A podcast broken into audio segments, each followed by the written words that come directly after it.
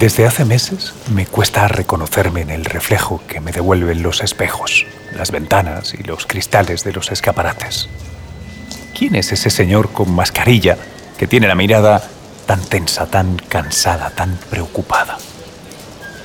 Las circunstancias extraordinarias y el consenso científico nos han aconsejado que enmascaremos la mitad de nuestras caras por el bien de todos.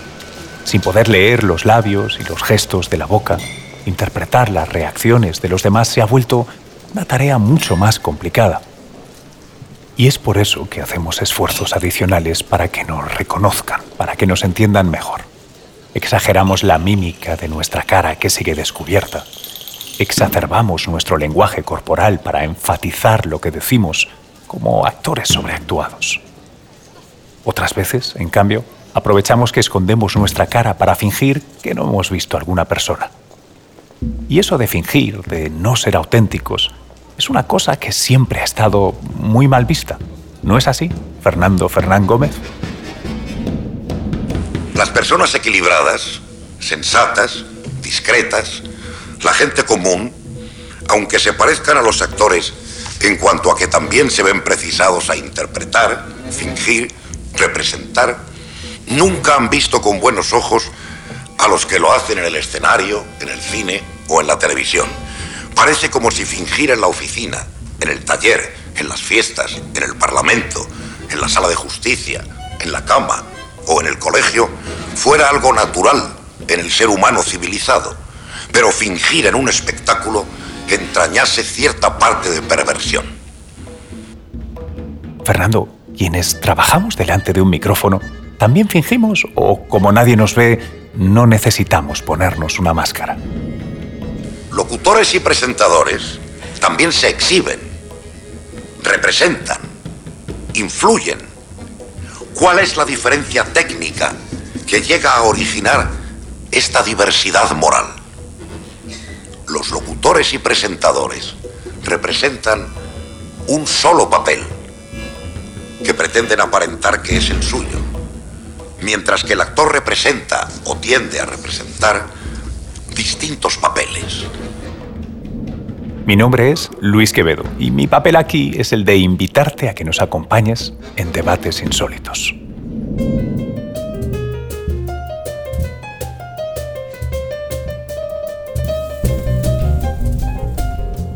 Debates insólitos en la Biblioteca de la Memoria. Capítulo 10. 1. Ninguno, 100.000.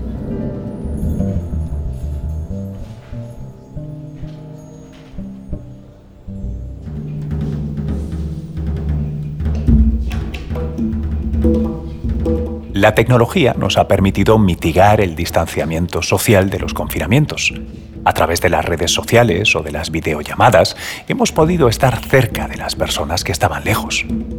Pero en el reflejo de las pantallas de nuestros móviles o nuestras tabletas, ¿seguimos siendo nosotros? Vamos a llamar en causa a la socióloga Amparo Lassen, que conoce bien las redes sociales. Hombre, a mí lo que me interesa, por ejemplo, es esta idea de ver que en las redes sociales hoy en día también podemos construir relaciones de intimidad o que nuestras intimidades están mediadas, vamos a decirlo de otra manera, están mediadas digitalmente. O sea, que hoy en día la relación conmigo, con mi cuerpo, la comunidad, las relaciones afectivas están mediadas por los móviles, por los WhatsApp y por las redes sociales. No solamente pasa eso, pasan también otras cosas, ¿no? pero eso también está eh, configurando pues eso, cómo nos contamos a los demás, cómo aparecemos delante de los demás, cómo nos mostramos, cómo se dan las eh, relaciones de reconocimiento, las expectativas, las obligaciones las normas que construyen esas, esas relaciones. Quizá es por eso que en cada una de las redes sociales en las que estamos presentes mostramos inquietudes o aspectos diferentes de nuestra personalidad. No somos exactamente la misma persona en LinkedIn que en Tinder, como tampoco mostramos lo mismo en Instagram que en Twitter. Y esto, sin embargo, no es una novedad consustancial a la tecnología. Vamos a dejar que nos lo explique con algún ejemplo el filósofo portugués Eduardo Lourenço. Se ha aludido una u otra vez, pero muy de paso, a la singular semblanza entre el laberíntico juego de los, de seudónimos de Soren Kierkegaard y al no menos labiríntico espejismo de los heterónimos de Fernando Pessoa. No hay duda que es muy tentador aproximar el gusto inmoderado de Kierkegaard por el empleo de autores máscaras encargados de ilustrar puntos de vista aparentemente realmente o realmente inconciliables sobre la existencia y las criaturas autores salidas de la pluma de Pessoa o como él lo creía, tomándole la pluma de la mano para existir más honda y absolutamente que Pessoa mismo. Autores máscaras. No es casual el uso de esta expresión porque es precisamente la máscara del actor el significado literal del vocablo latino persona. Los actores y las actrices tienen la capacidad de transformarse, de meterse en el pellejo de otras personas. Ahí debe de estar el nudo de la cuestión. Y quizá la culpa, la vieja culpa de los farandules, porque precisamente esa es la raíz de la vocación de comediante. El niño quiere serlo todo. Un día barbero, otro cosmonauta, al día siguiente limpiabotas. Esta temporada dice, papá, de mayor voy a ser marinero. Es casi un don, un superpoder incluso. En las culturas en que ha existido teatro, este ha tenido su origen en los ritos religiosos. Pero en cuanto se ha escindido de ellos, en cuanto se ha hecho laico, predicadores laicos llamó Diderot a los cómicos, sus oficiantes han contado con la enemiga del resto de los ciudadanos, que por otra parte, en mayor o menor medida, nunca dejaron de acudir a los espectáculos profanos. Y quizá esa posibilidad de encarnar a otros es la que empuja a ciertas personas a exacerbar sus diferentes personalidades en redes. Hay quien se convierte en un troll con seudónimo o quien utiliza el heterónimo para poder expresarse con libertad, sin miedo a que lo lea un superior del trabajo.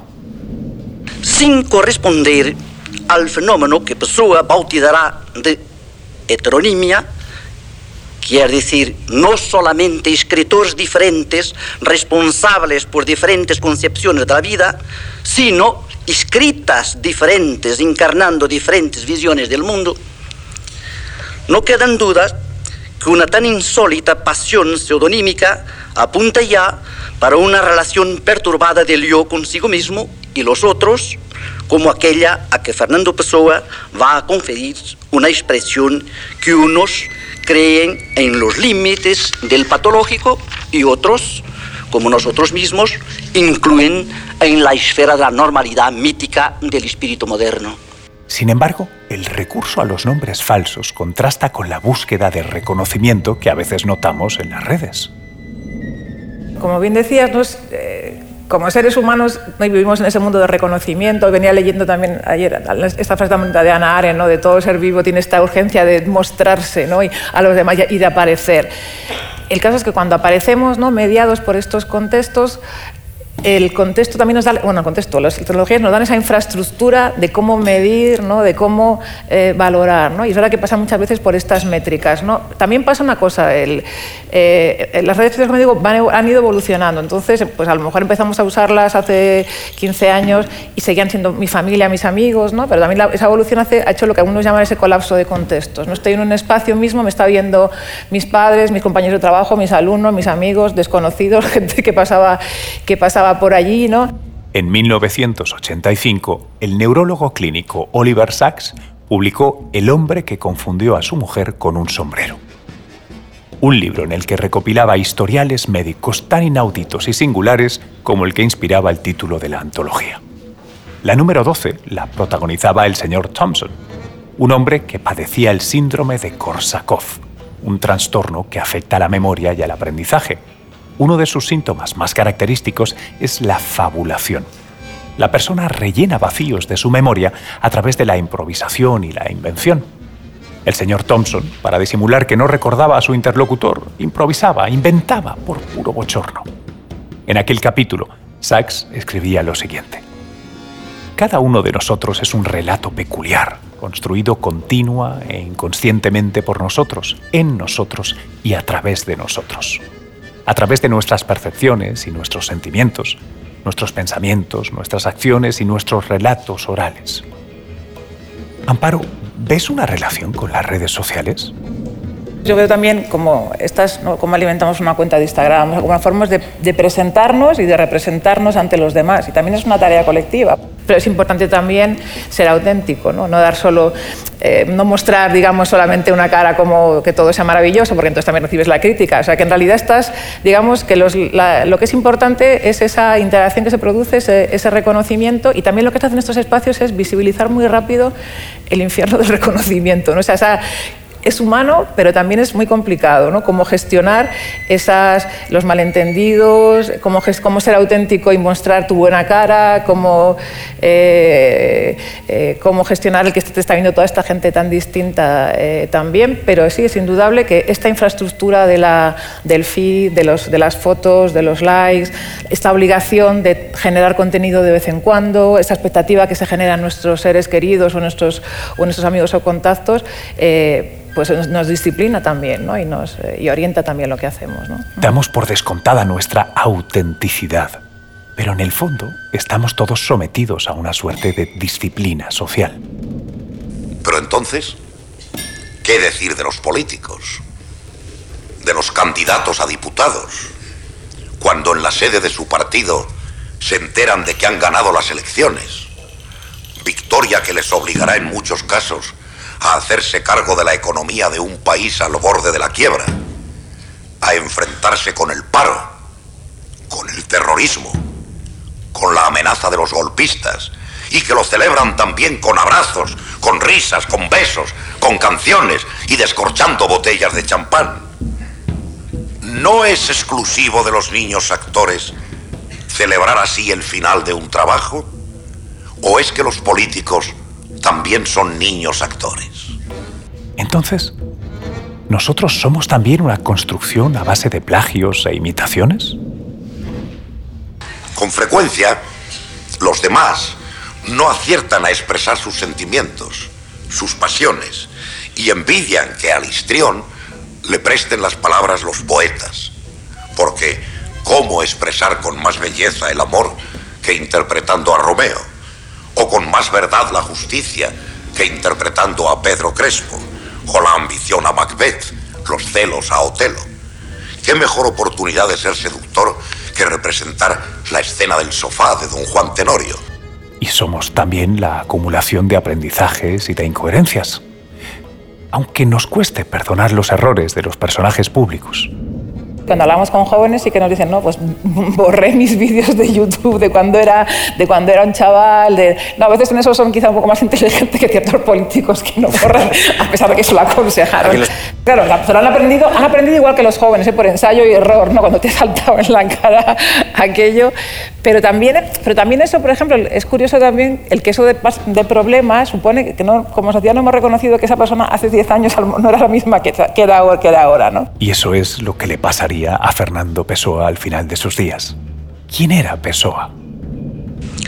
Su persona nunca sería otra que todas sus máscaras, todas reales y ninguna verdadera, todas verdaderas y ninguna real. Su unidad ideal requería, era esta misma vertiginosa y abierta pluralidad. En verdad, Pessoa, el individuo Pessoa, se había volvido nación, como él dice, y acaso demoníacamente, para parafrasear el texto evangélico, legión. Concluía Sachs la historia del señor Thompson de la siguiente manera. Desde un punto de vista biológico, fisiológico, no diferimos mucho los unos de los otros. Como relatos, en cambio, cada uno de nosotros es único. Para ser nosotros mismos, debemos tenernos a nosotros mismos, poseernos, o si es necesario, reposeer la historia de nuestras vidas. Los humanos necesitan este relato, este relato interior continuo para conservar su propia identidad. Esta necesidad narrativa que señala Sachs es quizá la clave para entender la fabulación desesperada y la verborrea del señor Thompson. Cuando en un futuro podamos quitarnos las mascarillas y nos miremos al espejo, quizá descubramos un rostro que ya no nos es familiar. Quizá, por usar un calco del inglés, habremos aprendido a meternos en los zapatos de otras personas. Y no será, necesariamente, una cosa negativa.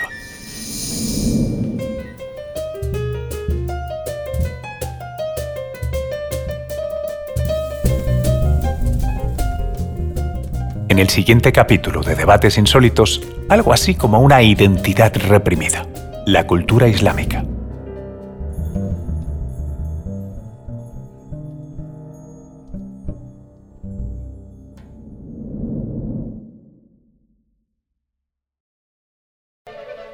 Debates Insólitos es un podcast de la Fundación Juan Marc, en colaboración con el Cañonazo Transmedia.